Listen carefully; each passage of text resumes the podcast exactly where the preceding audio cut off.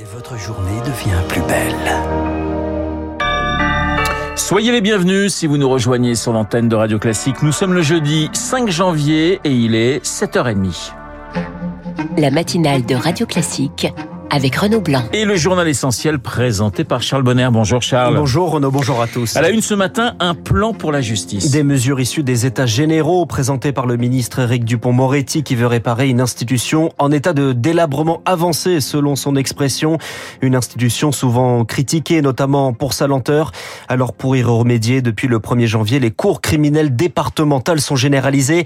Des cours sans jury populaire. L'idée est déjà expérimentée mais peine à convaincre Julie Drouin de résultats. Si les délais ont bel et bien été réduits de 12% en moyenne, les magistrats dénoncent un bénéfice en trompe-l'œil. Ludovic Fria, vice-président de l'Union syndicale des magistrats. On sait que ce temps gagné, mais qui est quand même assez à la marge, est perdu ensuite parce que statistiquement, il y a plus d'appels sur les décisions des cours criminelles départementales que sur les décisions des cours d'assises. Entre 30 et 40% d'appels en la matière. Et on retombe sur la cour d'assises classique avec les jurés populaires. Se pose aussi la question des effectifs dans une justice déjà sous-dotée. Il faut cinq magistrats dans une cour criminelle contre deux dans une cour d'assises. On est dans l'incapacité matérielle de pouvoir tenir ces audiences et une fois de plus, on fait une réforme sans se poser la question des moyens nécessaires pour rendre une justice de qualité. Parce que le but des cours criminelles départementales, c'était de juger mieux et plus vite. Pour le maître de conférence en droit privé, Benjamin Fiorini, aucun des objectifs de ces cours criminelles n'a finalement été atteint. Non seulement on va sacrifier les jurés citoyens, donc on va sacrifier la démocratie judiciaire, mais en plus, on le fait pour rien. C'est pour ça que j'ai tendance à considérer qu'on est sur une réforme qui est totalement dogmatique. 43 barreaux en France ont déjà adopté des motions de défiance contre ces cours, tout comme les deux principaux syndicats de magistrats. Le décryptage de Julie Drouin et on revient sur Éric Dupont-Moretti, ministre clivant dans le journal imprévisible de Marc Bourreau à 7h50. Après les boulangers, les restaurateurs veulent aussi des aides pour faire face à l'inflation. Leurs représentants sont reçus par le ministre de l'économie à 17h, mais plus que des chèques, ce sont des mesures pérennes qu'ils attendent. Alain Fontaine est le président des maîtres restaurateurs. Je crois que le gouvernement, s'il doit nous aider, doit nous aider sur les charges sociales de façon pérenne. Nous employons énormément de monde et nous avons une masse salariale qui est considérable. Il y aura énormément de casse car si vous rajoutez à cela maintenant la masse euh, du coût matière, la masse de l'énergie, ça devient insupportable. En plus, nous avons des dettes qui sont liées au Covid. Il faut surtout pas nous oublier, même si on a beaucoup pensé à nous pendant le Covid coût du travail en France qui est généralement plus élevé qu'ailleurs en Europe, à la cinquième place du classement, avec plus de 39 euros de l'heure contre 28 en moyenne, étude menée par l'INSEE. Charles, consulté sur la réforme des retraites, eh bien les syndicats préparent déjà la mobilisation. Le ministre du Travail, Olivier Dussopt, a beau vanter des avancées ce matin dans le Parisien. Aujourd'hui en France, les syndicats sont toujours vent debout, à l'image de Philippe Martinez de la CGT, dernier reçu par Elisabeth Borne hier soir. On a terminé notre entretien sur ce qui allait se Euh, je ne lui ai pas caché que, euh, mais elle devait, s'en doutait, qu'il y allait avoir des mobilisations importantes dès ce mois de janvier. Une première mobilisation est d'ailleurs déjà prévue. Ce sera le 21 janvier à l'appel des organisations de jeunesse soutenues par les Insoumis. Dans les hôpitaux débordés par les épidémies de Covid, de grippe et de bronchiolite, les soignants sont appelés à la grève illimitée à partir du 10 janvier. Appel du syndicat Force ouvrière. Force ouvrière dont le secrétaire général euh, Frédéric Souillot est l'invité de Guillaume Durand à 8h15. Ils sont également soignants mais plus rares dans la rue. Ce sont les médecins généralistes. Une manifestation à Paris et à l'appel du collectif Médecins pour demain lieu aujourd'hui pour demander notamment une revalorisation des consultations. Le tarif des mutuelles va augmenter cette année plus 4,7% selon un tour d'horizon réalisé par la mutualité française. Des hausses plus importantes pour les contrats collectifs que les contrats individuels. Vous écoutez Radio Classique, il est 7h34. C'est l'homme malade de l'éducation nationale. Une réforme du collège est esquissée par le ministre. Une heure de plus par semaine en maths ou en français à la rentrée prochaine pour les sixièmes, histoire d'endiguer un niveau en baisse.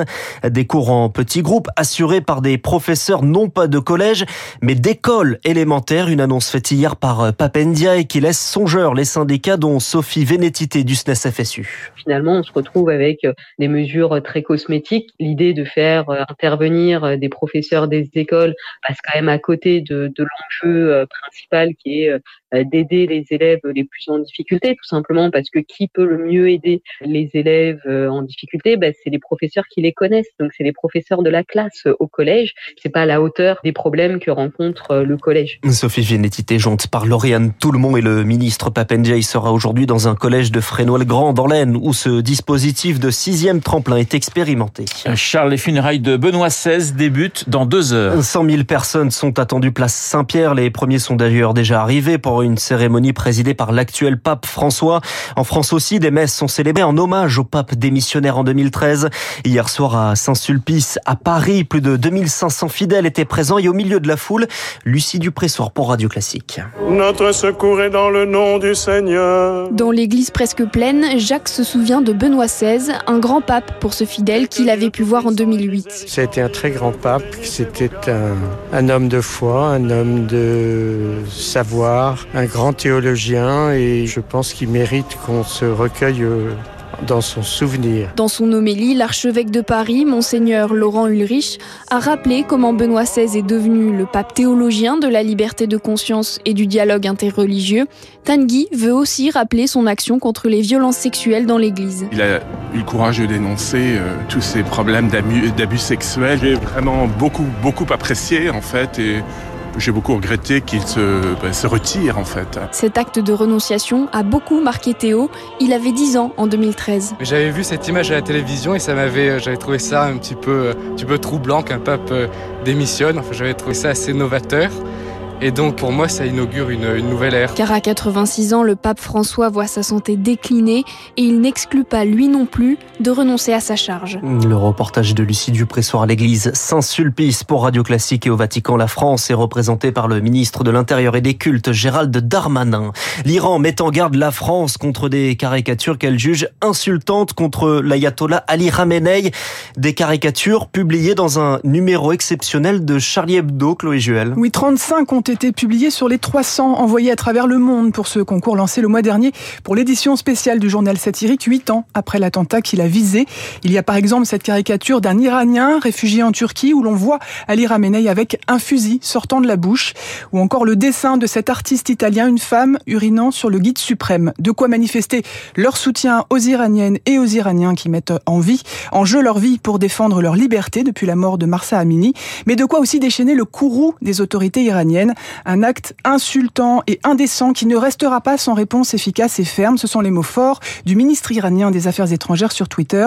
L'Iran considère le gouvernement français responsable et attend des explications. Les explications de Chloé Juel. Et on termine avec euh, des insultes racistes contre un champion du monde de football. Il s'agit de Samuel Umtiti, grand artisan du titre français en 2018, désormais joueur de Lecce en Italie, victime d'insultes et de cris racistes de la part des supporters de la Lazio Rome.